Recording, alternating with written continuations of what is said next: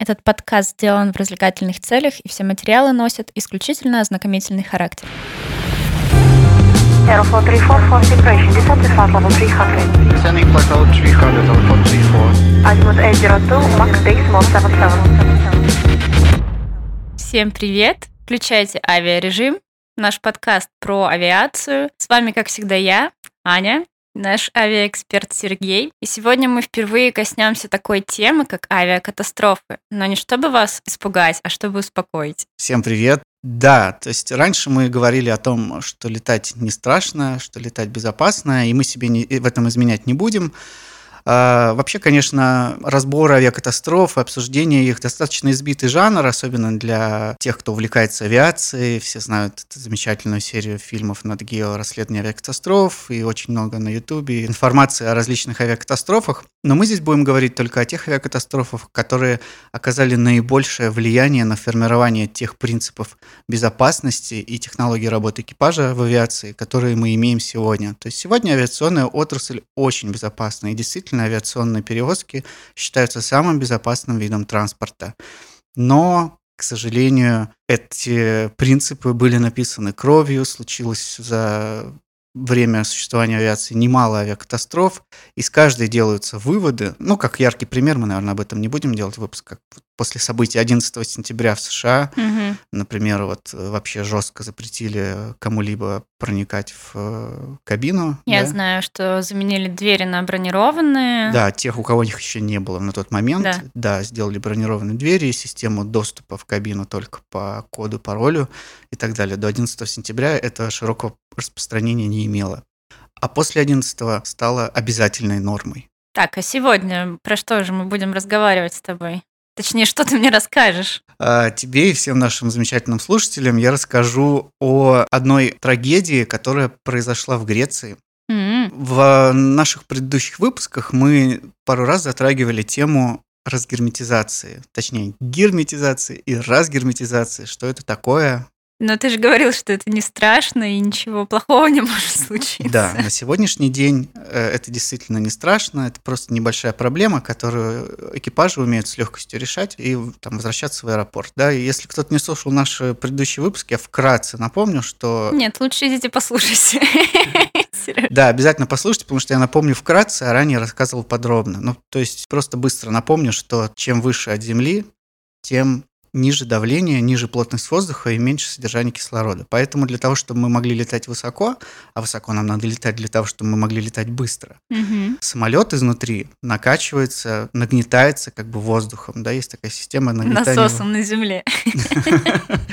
Нет, вот во время полета, ну, постепенно, в зависимости, чем выше взлетаешь, тем сильнее система накачивает, как бы старается поддерживать давление в салоне сопоставимо с давлением там чуть выше земли. Ну, иначе просто мы потеряем сознание и так далее. Вот. И, соответственно, э, эта система может дать сбой. Бывает такое. Бывает такое. Вот это называется разгерметизация. Мгм. Типа это либо система не справляется, либо действительно появилось какое-то там отверстие, щель, откуда встравливается воздух. Ну, и экипаж резко принимает решение на снижение, надевать кислородные маски, Мгм. выпадают кислородные маски у пассажиров, э, и все в порядке. Хорошо, в какой год мы переносимся? Мы переносимся в 2005 год. М, Давненько. Да. 14 августа 2005 года. В небе над Афинами Boeing 737 авиакомпании Helios Airways Мгм. да, выполняет виражи, Вираж. которые напоминают зону ожидания. А. Такой, как ипподром описывает. Ну, то есть летает по кругу. да. На Ага. высоте 34 тысяч футов. Ну, это примерно 10 тысяч 300 метров Мгм.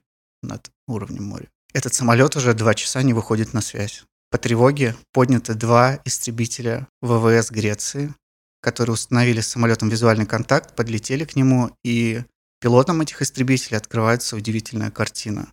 Что же там? На месте командира никого нет. Второй пилот сидит в своем кресле, но опустив голову вниз, то есть он явно без сознания, Ага. или спит, или умер, или еще что-то такое. И как им удалось рассмотреть, это было не очень хорошо видно через э, пассажирские окошки, Мгм. через иллюминаторы. Многие пассажиры оперлись головами на впереди стоящее кресло и тоже находятся без сознания. На Мгм. некоторых из них надеты кислородные маски. То есть, ну, он летал, они его поставили на автопилот? Как он там? Круги наворачивал. Это было такое интро Ну для того, чтобы заинтересовать. А теперь мы на- переносимся на день ранее и будем разбираться, как мы к этому пришли. Как мы к этому прилетели, да? Как, мы к этому они. прилетели. Они, да. Накануне 13 августа вечером этот самолет прибыл из очередного рейса в свой базовый аэропорт авиакомпании Gelius Airways Ларнака Мгм.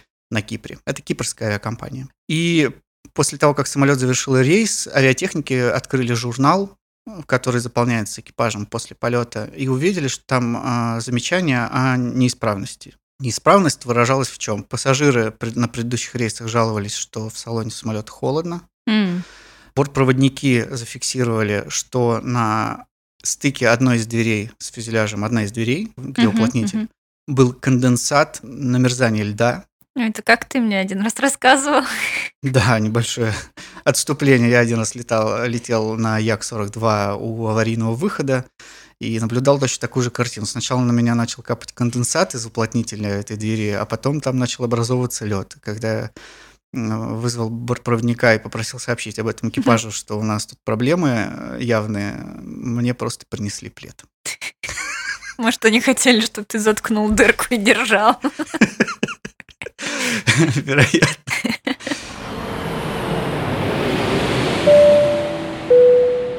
Авиатехники посмотрели эту запись, что, Мгм. видимо, проблема с уплотнителем двери и так далее, и решили провести проверку. То есть, а самолет этот нужно было уже утром к 5 утра подготовить к следующему рейсу. Мгм. У них было на это несколько часов. Авиационные инженеры решили устроить испытание герметичности самолета. Вот. А как работает вообще система герметизации самолета? То есть, когда мы находимся на земле, давление за бортом и внутри, ну, одинаковое, да? Когда самолет начинает подниматься выше, выше, выше, выше, давление за бортом падает равномерно. А эта система его, этот самолет накачивает. Ну, того, то есть, чтобы- грубо говоря, самолет расширяется и давит на... Просто нагнетается Мгм. С большим давлением, там ком- компрессией, прям вот вдавливается внутрь самолета воздух Мгм. забортный, то есть он через воздухозаборники поступает, он очищается, подогревается или охлаждается, если это на земле, и попадает в салон уже Мгм. под большим давлением, вот прям нагнетает. То есть не просто он туда самотеком залетает, как при открытом окошке, а нагнетается.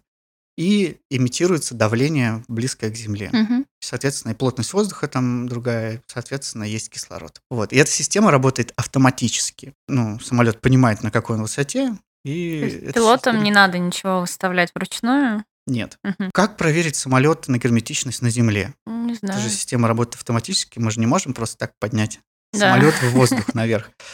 Поэтому эта система имеет и ручной режим тоже, помимо автоматического. То есть ее можно перевести в ручной режим, специальный Мгм. переключатель в кабине, Мгм. и после этого они запустили вот, ну, вспомогательную силовую установку. Ну, не суть важно. В общем, они запустили систему там, вот это кондиционирования, нагнетания воздуха и так далее.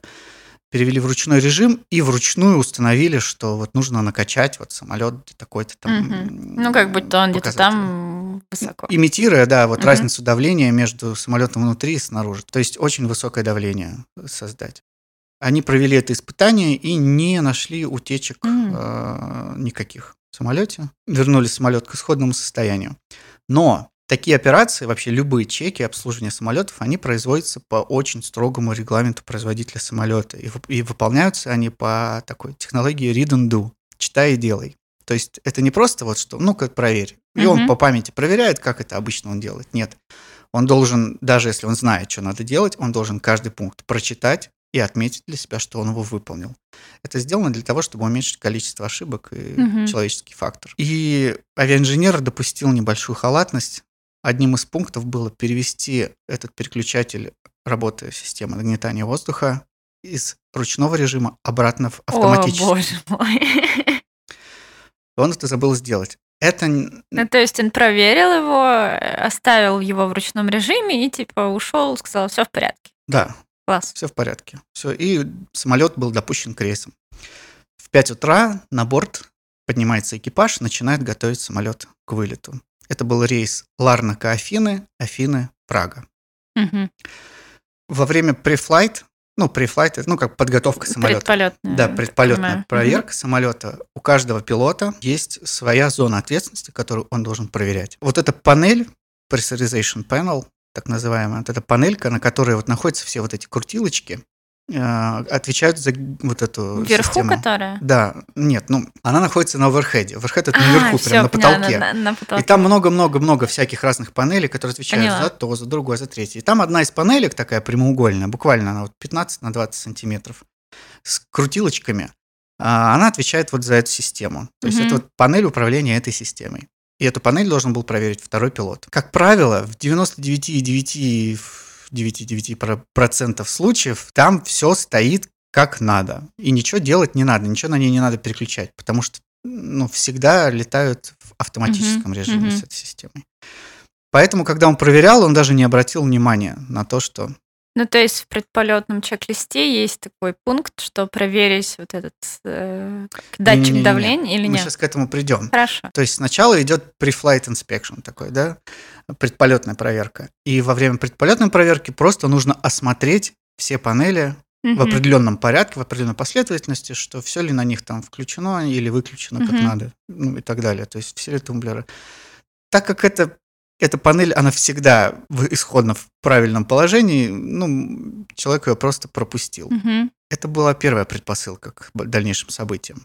Если бы он на этом этапе это заметил, он, ой, что-то в режиме ручном Мгм, стоит, и мгм. такой чик, в автоматически, и все, и дальше пошел проверять остальные. Для этого и делается эта проверка. То есть не просто посмотреть на панели, а посмотреть, все ли на них корректно установлено для выполнения этого рейса. Но нужно понимать, что ручной режим – это не аварийный режим. С ручным режимом этой системы тоже летают. Ну, то есть ты такой поднялся на какую-то высоту, подкрутил этот датчик, да? Да, бывает, что автоматическая система как-то некорректно работает. Ага. Ну, какие, какой-то сбой она дала, да? Ну, ничего страшного. Это не считается аварийной ситуацией. Ну, окей. Ну, это как на машине. Едешь, круиз-контроль. Отказал, ну, э, э, что, ты не можешь ехать? Ножками надо давить. Просто будешь педальку давить, поддерживать свою скорость. Да? Ну, ничего такого. То же самое и там. То есть панель, э, она может работать, ну, вообще вся эта система может работать в ручном режиме, просто придется вручную все время подкручивать э, давление и смотреть на указатели, какое давление э, за бортом. Ну, то есть вот это дельта P, так называемый, или difference Ничего не pressure. понятно, но очень интересно. Короче, разница давления. Вот. То есть там есть несколько указателей, индикаторов. Ну, в общем, просто надо будет следить. Просто надо да, следить да. вручную, где-то поддул, где-то подсдул там и так далее. Это работает как климатическая... Простите. Эта система э, работает, ну, примерно так же, как система климат-контроля в автомобиле. То есть можно нажать кнопочку авто, и э, система будет сама управлять всеми заслонками, где-то там а, больше давать воздуха, где-то меньше и так далее. А можно вручную управлять, чтобы сильнее дуло, и и именно в ноги, например, и так далее. Мгм. Также и там автоматический и ручной режим. То есть это не какой-то аварийный режим, но если пилоты хотят лететь с ручным, ну почему бы и нет, да, там Мгм. если есть какие-то предпосылки, что автоматическая система может работать некорректно, мало ли что. Но это был первый шанс не усугублять ситуацию. После этого, когда, ну, то есть пилоты дальше программируют компьютер, вбивают в Мгм. него рейс, э, не рейс, а маршрут, по которому самолет полетит, на какой высоте, туда-сюда. И потом пилоты снова обращаются к этой панели. В Boeing, в отличие от Airbus, где все автоматически, Хм. нужно устанавливать высоту над уровнем моря того аэродрома, на который мы летим. Почему? Мгм. Вот они взлетают из Ларнаки, у которого превышение над- уровнем моря, там, например, там, 10 метров. А прилетают, например, в Афины или в какой-то другой аэропорт, у которого над уровнем моря, там, может быть, там, не знаю, 600 метров. Получается, что ну, мы взлетели как бы ниже, а прилетели выше. Ну, Да. то есть, чтобы выровнять давление. Да, чтобы вот пункте. эта система автоматическая правильно выровняла давление Мгм. к моменту посадки. И это делается на этой же самой панельке. Там есть такой циферблатик, и нужно накручивать вот эти циферки. Мгм. Типа сколько э, превышения над уровнем моря аэропорта, куда мы летим. Они это накрутили. Но при этом Но, так как он это опять было- же не обратил внимания на положение этого свитчера, этой, ну, тумблера, так скажем, да, кругового, который там ротори свитчер такой по кругу, он такой Мгм. чик-чик-чик пере- крутится. Вот, в четырех, по-моему, положениях. Он не обратил внимания. Это был второй шанс исправить ситуацию, которая дальше будет разворачиваться. После этого они уже выполняют чек-лист. Как выполняется чек-лист? То есть тот пилот, который не пилотирует самолет на этом рейсе, зачитывает какой-то такая-то система. И второй отвечает нам, смотрит и отвечает, включена. При этом тот, кто читает, тоже должен посмотреть. Это Ну, в должен общем, быть да. перекрестный контроль. Дабл чек. Да, кросс-чек это называется в авиации. И в чек-листе был пункт, ну, вот этот вот... э, Что э, давление в автоматическом режиме. а, нет, там был пункт э, landing elevation. Ну, то есть, э, А, куда мы понятно. летим, какой... Это еще раз заставляет тебя обратиться к этой панели, на нее посмотреть. Она очень простая. Это не какой-то там, ну, может быть, кто-то представляет, что там 500 тысяч там тумблеров, кнопок. Мгм. Нет, это буквально вот, я говорю, небольшая панелька размером с ладонь, на ней маленький циферблат и там 4-3 там э, каких-то тумблера, крутилки. Все. И снова, третий раз они Мгм. не замечают, что система установлена в ручном режиме. А если система работает в ручном режиме, ей нужно управлять. После этого 6.07 они производят взлет и начинают набирать высоту. Мгм. В предыдущих выпусках да, мы говорили, что безопасная высота без герметизации это 10 тысяч футов, то есть это примерно 3 километра над уровнем Мгм. моря. Да. Так вот, подходя к этим 10 тысячам футам, футов, система самолета, какие-то датчики поняли, что у нас э, слишком низкое давление. И срабатывает предупредительная сигнализация в кабине. Мгм. Очень громкий, мерзкий звук. Специальный. Специально сделан для того, чтобы если ты в состоянии уже там гипоксии, Ага. у тебя там Ну, плохо работает голова, чтобы ты точно его услышал. Его... Но этот звук звучит точно так же, как звук неправильной взлетной конфигурации. Что это такое? Когда самолет не готов к взлету. Например, самолет выезжает на взлет-посадочную полосу, начинает свой разбег, мгм. пилот выставляет как бы руды, ну, рычаги управления двигателями там, вперед, да, и самолет начинает разбег. И если в этот момент что-то не сделано из обязательных процедур, что должно быть сделано для Мгм. того, чтобы самолет взлетал, например, не выпущены закрылки, там что-то там не... Раздается вот этот громкий сигнал. И нужно сразу же прекратить взлет. Но у них он прозвучал на уже когда они набирали высоту. Звук о том, что... Ну, Ну, э, предупреждение о том, что... э, э, ну, о разгерметизации, так по-простому скажем, Мгм. точно такой же звук. Но разница в том, что если он звучит на земле, то значит самолет не готов к взлету, если Понятно. он звучит в воздухе, то это разгерметизация. Но судя по всему, к этому моменту уже у пилотов не очень-то работала голова из-за Мгм, снижения мгм. К- количества Кислорода. кислорода, еще что-то, каких-то других факторов. И капитан ошибочно думает, что это какая-то ложная тревога, как это у А. нас звучит предупреждение о неправильной конфигурации перед взлетом, когда мы уже взлетели.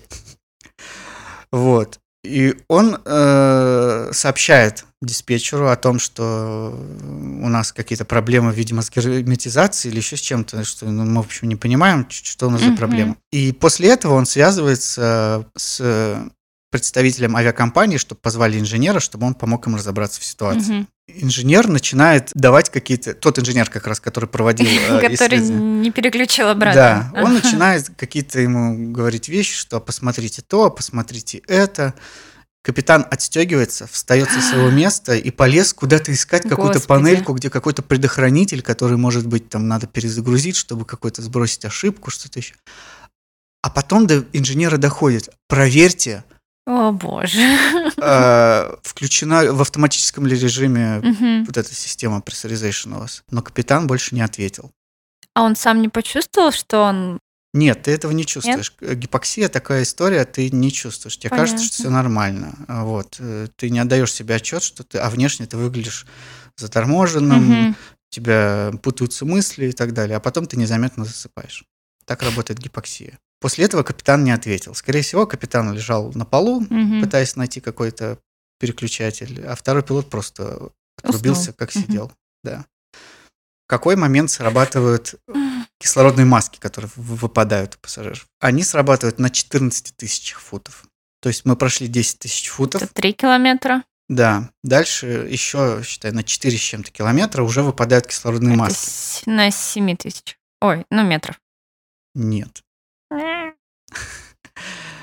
Около 4 километров. Ага. Вот, если, то есть, до 14 тысяч футов экипаж не устранил, не, не прекратил набор высоты, то как бы уже выпадают кислородные маски. Мгм. Алгоритм такой заложен. На 14 тысяч футах выпадают кислородные маски.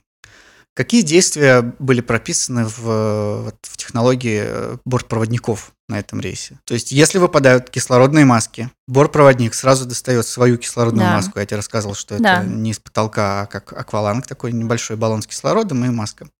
Надевает на себя и ждет указаний от пилота.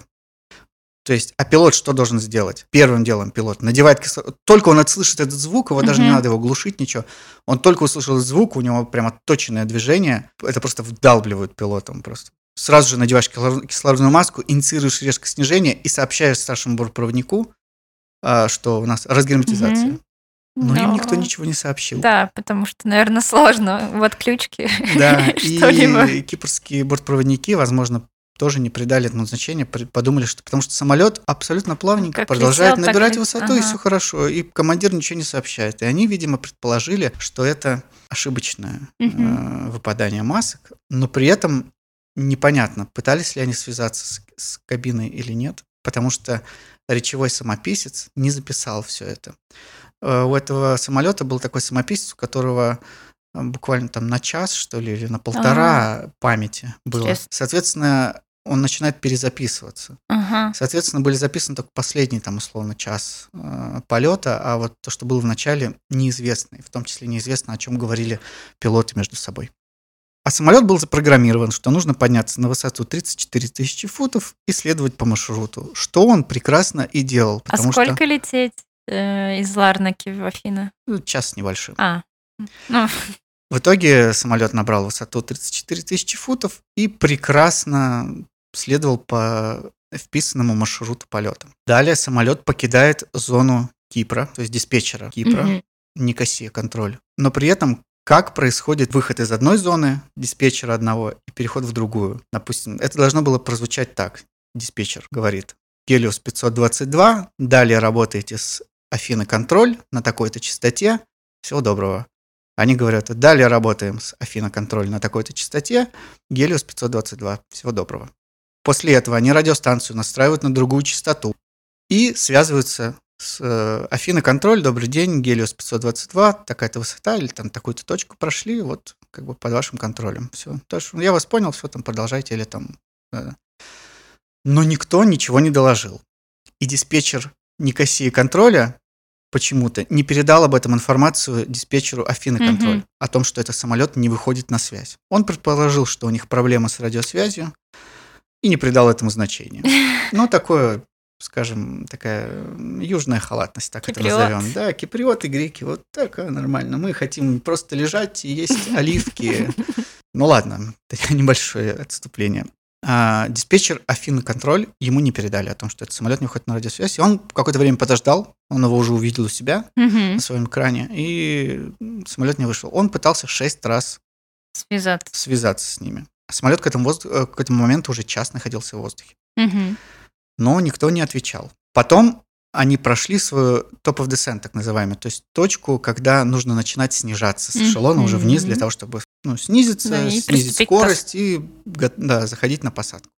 Они эту точку прошли и продолжили лететь дальше по маршруту захода на посадку, который Э. тоже уже был вписан предварительно пилотами в компьютер. А, а.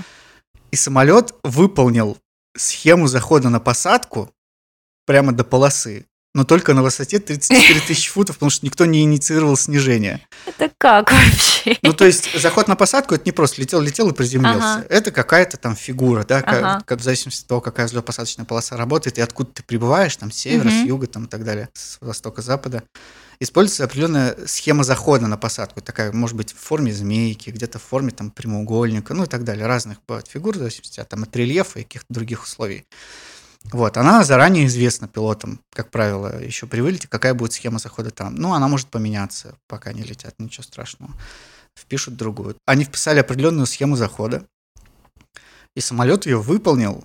То есть он пролетел так, вот если смотреть сверху, как бы в плане, да, то он выполнил все, как если бы они реально, с- как вот на флайт-радаре. Вот ты же видела, Да, самолетик да, вот да. летит, он не просто летел и сел, а он какой-то непонятный ф- прямоугольник описывает, а потом хоп, приземлился. Ну, он просто какие-то непонятные виражи выделывал, да, как ты вначале сказал.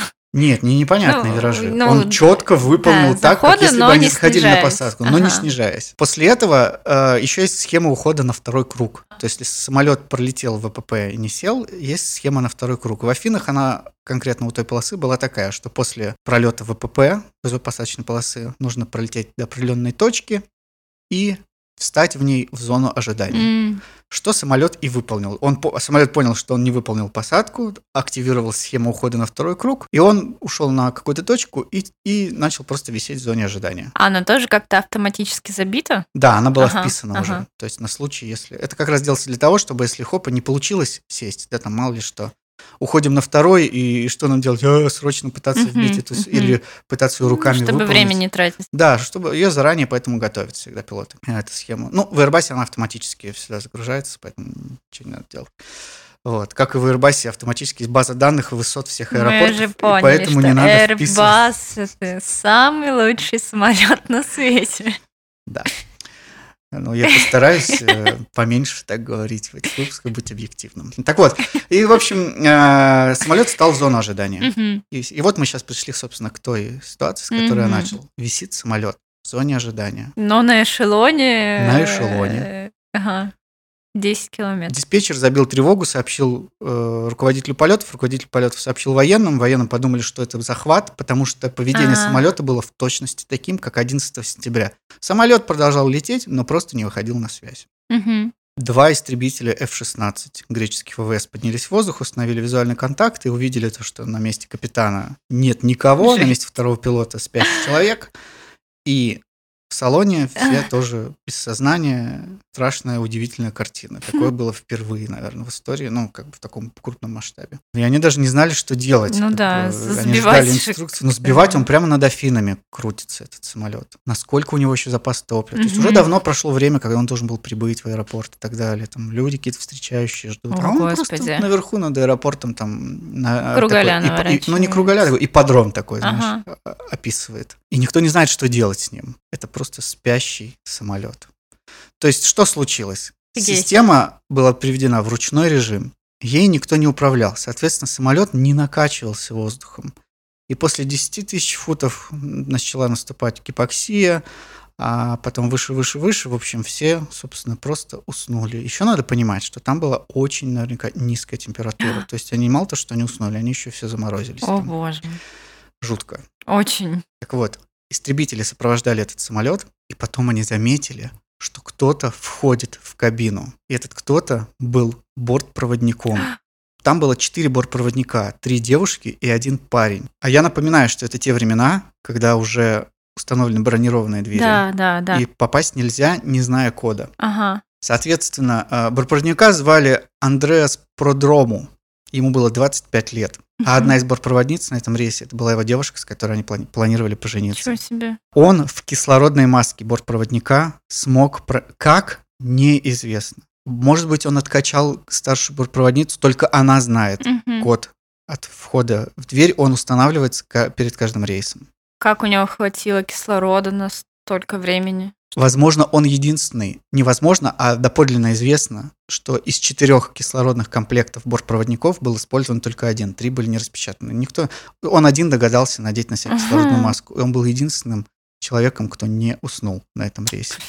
Видимо, это произошло... Э, видимо, он не знал код, или еще... Ну, то есть он попал в кабину, он смог. Может быть, он сломал эту дверь. Может, ему эти два часа понадобились, чтобы Мгм, сломать эту дверь. мгм. Не знаю. Он пытался до последнего спасти самолет. Я не могу представить, что он чувствовал, Ну, когда кошмар. весь самолет спит и замерзает. Когда он зашел в кабину, он увидел, что пилот один валяется на полу, спит, а второй за штурвалом спит. Ну или не спит, возможно, они уже были мертвы к этому моменту, потому что они очень долго находились без кислорода. И они его видят, он садится в кресло капитана, Мгм, мгм. и они ему начинают показывать, сигнализировать, типа, спускайся, снижайся. Э, Ну, если говорить о судьбе, то столько шансов было исправить Да, эту да. ситуацию. То есть сначала на предполетном осмотре второй пилот должен был заметить. Потом, когда он выставлял высоту аэродрома прибытия. Потом, когда они чек-лист Ну и как бы техник тоже мог. э, Вот. Ну, ну да, сначала техник, да, как бы. Но я к тому, что если техник сложал, такое бывает после предыдущего рейса. Мало ли предыдущий рейс в ручном режиме летел, Мгм. да, с этой системы. Ну Ну, ладно. предыдущий экипаж, он ушел и все. А ты должен проверить перед своим рейсом. Ну, забегая вперед, авиатехник не был осужден за это. Да? Это не преступная халатность, ну ничего, ну, подумаешь, забыл тумблер. Ну да, это он, дол, он нарушил инструкцию, да, он неправильно сделал. Но пилот трижды перед полетом обращается к этой панели. И за все три раза он ни разу не обратил на это внимание. То есть сколько было, да, Да. таких моментов, когда судьба сама подсказывала, come on, давай исправь эту ситуацию. Ну что же с нашим стюардом, что он сделал? С Вообще нашим сделал, Андреасом. он? Да. Андреас мечтал стать пилотом. Да ладно. И он работал бортпроводником, но у него была лицензия пилота, Да которую он ладно? получил в А. Великобритании, но это была лицензия на одномоторный небольшой самолет. Ну, все Управлять равно. Боингом Ну, он не понятно. умел. И он сел за штурвал, Ха. не представляя, что тут надо делать. И он начал передавать сообщение Mayday, Mayday, но это сообщение никуда не было доставлено, потому что радиостанция была настроена на частоту Никосия контроль. Никто же ее не перенастроил на Афины контроль или какую-то другую греческую частоту. И это сообщение он передавал несколько раз, но с каждым разом все слабее, потому что, видимо, у него уже просто не хватало кислорода. И в этот момент, когда он сел за штурвал, начал Mayday, Mayday, Mayday, и с каждым разом все слабее он это произносил, у самолета заканчивается топливо А. и выключается правый двигатель, двигатель номер два. После этого самолет уходит из зоны ожидания, потому что он ее не может уже выполнять автопилотом, и самолет начинает крениться чуть-чуть влево Мгм. и плавно-плавно-плавно снижаться. Пилоты истребители расценили то, что он выполнил их команду А. и начинает снижаться. И он им показывал тоже пальцем вниз. Типа, а они подумали, да-да, я снижаюсь. Но по факту он им показывал, что я снижаюсь, ну, ничего не могу с этим сделать. Мгм, мгм. Ну и буквально минуты спустя гаснет второй двигатель.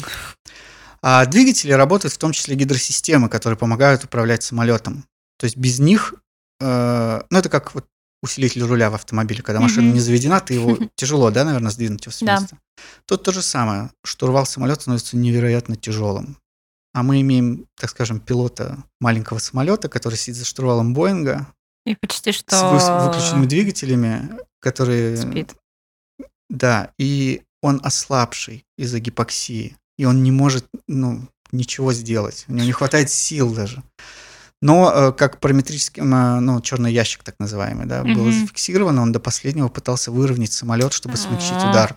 Но, тем не менее, самолет э, врезался в гору в 40 километрах севернее города Афин. И, ну и, разумеется, все погибли. Возможно, большинство погибло еще до того, как самолет Ну да. прилетел к земле. Страшная трагедия и достаточно уникальная для мира авиации. А, Я имею в виду мир большой коммерческой авиации. Были до этого много случаев, когда небольшие самолеты забирались слишком высоко, не герметизируемые самолеты. И люди просто... Вот недавно, кстати, был случай, а, совсем недавно, семейная пара, ну, такая семейная пара в возрасте, так скажем, Мгм. за 60 было мужчина и женщина. У них был свой частный самолет, и они летели где-то в Европе, по-моему, из Испании в Германию, кажется, куда-то, или в Швейцарию. Ну, то есть не длинный рейс, Мгм, небольшой, мгм. небольшой частный самолет. И вот они набрали высоту, и вот у них как раз случилась тоже разгерметизация или сбой этой системы, и они просто уснули. И этот самолет, он пролетел чуть ли не всю Европу, чуть ли не куда-то в Скандинавию там улетел. Ну, я могу путать детали, но вот он, да, Ага. он улетел очень далеко, тоже были подняты истребители, потому что он не выходил на связь, просто летел насквозь всю Европу и вообще. В итоге он, он тоже так же точно кончилось вот топливо. это он- путешествие. да, кончилось топливо, он просто снизился плавненько и ударился в землю. Вот. Ну, то есть такие случаи бывают, но чтобы такое происходило в коммерческой Ну да. авиации, это уникальный был случай. Конечно, ну, был суд, осудили, там, авиакомпания сразу закрылась, обанкротилась, там все, ее больше не существовало со следующего года. Там директоров, там летного директора, там шеф-пилотов всех там посадили на 10 лет за непредумышленное убийство и так далее. Но какие были сделаны выводы? Да, вот, вот собственно, это о чем мы говорим. Самое интересное. Да, система, ну, это pressurization, да, это одна из самых важных систем в самолете. Это система жизнеобеспечения на борту. Без этой системы на борту все просто уснут и умрут, как случилось на этом рейсе. Но Э, система это, которая накачивает нагнетает воздух, воздух. да, и там очищает его. и- Да, Мгм, да, всё. да. Это система обеспечения, главная система обеспечения на Мгм. борту. Жизнеобеспечения. У самолета может сломаться что угодно. Его посадить можно без двигателей, спланировать и так далее. И вон в реку Гудзона, пожалуйста. Но при этом нужно чем-то дышать Да. и не засыпать. Поэтому с тех пор а, уделяют огромное внимание к этой системе на обучении, на тренировках, каждый, которые каждые полгода проходят на авиатренажере. То есть всегда отрабатывают ситуацию с разгерметизацией и добивают до автоматизма. Как только ты слышишь этот звук, ты незамедлительно, ты не разбираешься в его причинах и не пытаешься искать, ложный это звук, не ложный. У тебя просто это как рефлекс срабатывает, ты надеваешь на себя кислородную маску. Вот. И добавили в чек-лист А. предполетный отдельную строчку положения э, Мгм. вот этого Тумблера. тумблера, да, в каком оно стоит. И, э, ну, как бы вообще есть такая, ну, наука CRM, да, Crew Resource Management, то есть наука, Мгм. которая отвечает за э, ресурсы экипажа и взаимодействие и так далее. Вот она как раз о том, что вот нельзя ругаться, что нужно. Так вот, в эту науку тоже были внесены значительные изменения. Там была такая история. Капитан был на этом рейсе, немец, суровый, опытный дядька. А вторым пилотом был, по-моему, грек или киприот. Тоже он был опытный, взрослый, но он находился под огромным влиянием авторитета этого немецкого крутого пилота. И когда тот начал творить откровенную глупость и пошел по неправильному пути, второй пилот должен был его перепроверить. Ну, как ты перепроверишь большого начальника? Ну да. Перечь ему Вот как раз э, CRM а, учит так не делать. Надо перепроверять кросс-чек всего, что делает. То есть, если это не твоя зона ответственности, все равно проверь за этим человеком. Вот что он сейчас делает, посмотри на это. Он тебе говорит, я выключаю двигатель номер два.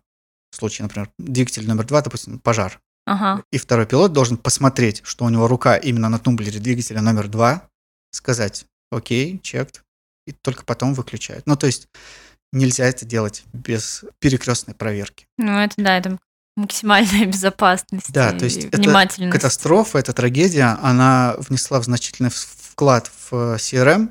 После этого а, многие принципы CRM изменились, и теперь уравнялись права и пилота, и, и это воспитывают, ну, как бы, с авиационных пеленок, так скажем, что если ты второй пилот, у тебя капитан, это не значит, что ты дурак, а он Мгм. царь. Мгм. Нет, это значит, что вы два полноценных пилота.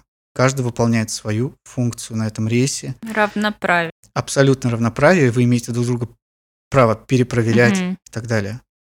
То есть в, там, в русский менталитет это тяжело вкла- вкладываться. У нас все-таки есть как бы цари, цари и подданные, да, как бы вот мы, ну, но тем не менее сейчас это прекрасно уже Мгм. работает. Да? В- Да, особенно вот современное поколение пилотов, они уже абсолютно нормально. То есть очень много таких неочевидных вещей было внесено в э, правила безопасности после этого, ну, не инцидента, э, ну, Катастрофа. Катастрофа, да. Авиаинцидент от авиакатастрофы отличается наличием погибших людей на земле либо в воздухе. Вот, да, это страшная трагедия, вот, но благодаря таким трагедиям, которые когда-то случились сегодня, мы можем быть уверены, что такого больше не произойдет. Чтобы повторить такой же точно сценарий, ну, практически невозможно. А у меня вопрос. В итоге это, ну, дверь, которая конденсировала, она была ни при чем, в принципе. Ну, есть возможно, там был какой-то небольшой дефект, который time-to-time про- ну, Но бы проявлялся. так не... Она так- нет, такого она не эффекта бы влияла. не было. Нет, такого Ага. эффекта бы не было, конечно. Да, есть небольшая утечка, да, там возникает конденсат, налить, как бы, может быть, прохладно в этой части салона, но это, ну, э, достаточно чувствительная система Мгм. э, в самолете, плотности воздуха, кислорода и так далее. Она бы, ну, сработала, если было что-то не так. Нет, она ранее не срабатывала в этом самолете. Просто жаловались на то, что вот сквозит из одной двери. Сквознячок. Так, а что-нибудь внесли после этого случая, не знаю, в пассажирскую кабину, какие-то изменения? Нет. Нет? Только именно в кокпит, ну, то есть кабина пилотов. Да, да. И появился, он, с тех пор на Боинг еще появилась э, отдельная лампочка, появился отдельный индикатор о том, что во время срабатывания этой сигнализации загорается надпись, что именно разгерметизация. Ну, Ну, чтобы прям, что- да. Безошибочно, да. Но, тем не менее, надо признать, что и так было очень много защит от дурака предусмотрено. Ну, э, те люди, кто разрабатывает процедуры полетов на Боинг, Мгм. сам производитель самолетов Боинг, они сделали все, чтобы такого не случилось. Пожалуйста, тебе в чек-листе, вот тебе порядок проверки кабины, ты должен каждый тумблер посмотреть, на каком месте. Вот мы написали инструкцию, как обслуживать самолет, если ты переводил э, его в manual режим, ну, в ручной, переведи в обратно в авто. Ну, то есть на всех этапах было предусмотрено, как правильно сделать. Но, из-за Но- халатности так произошло. То есть ты видишь, сколько было ступеней, Да. когда можно было это исправить. Очень много. Но, увы и ах. Ой, очень грустная история, Сережа. Да, это грустная история, но давайте еще раз. Если бы не было таких историй, сегодня авиация не была бы настолько безопасной. И повторение такого сценария сегодня невозможно. Только если не сделать это специально. Но никто специально этого делать. Конечно, каждый пилот, который поднимает в небо самолет, он тоже хочет вернуться домой к своей семье. Поэтому, кроме одного, но о нем мы расскажем в одном из следующих выпусков. Он больше не работает, если что. Да, да, да. Ладно, всем спасибо, что слушали наш Я не знаю, подкаст. где он похоронен, но да, он не работает больше. Так. Всем спасибо, что слушали наш подкаст. Спасибо, Сереже, за такую необычную интересную историю. Ставьте лайки, пишите комментарии. Также подписывайтесь на наши соцсети. Авиамод, нижнее подчеркивание, он. Так вы сможете найти нас во всех э, соцсетях, в том числе запрещенных в России. Да, еще мы есть на Яндекс Музыке и Apple подкастах. Всем большое спасибо, всем удачных полетов и пока. Пока. Apple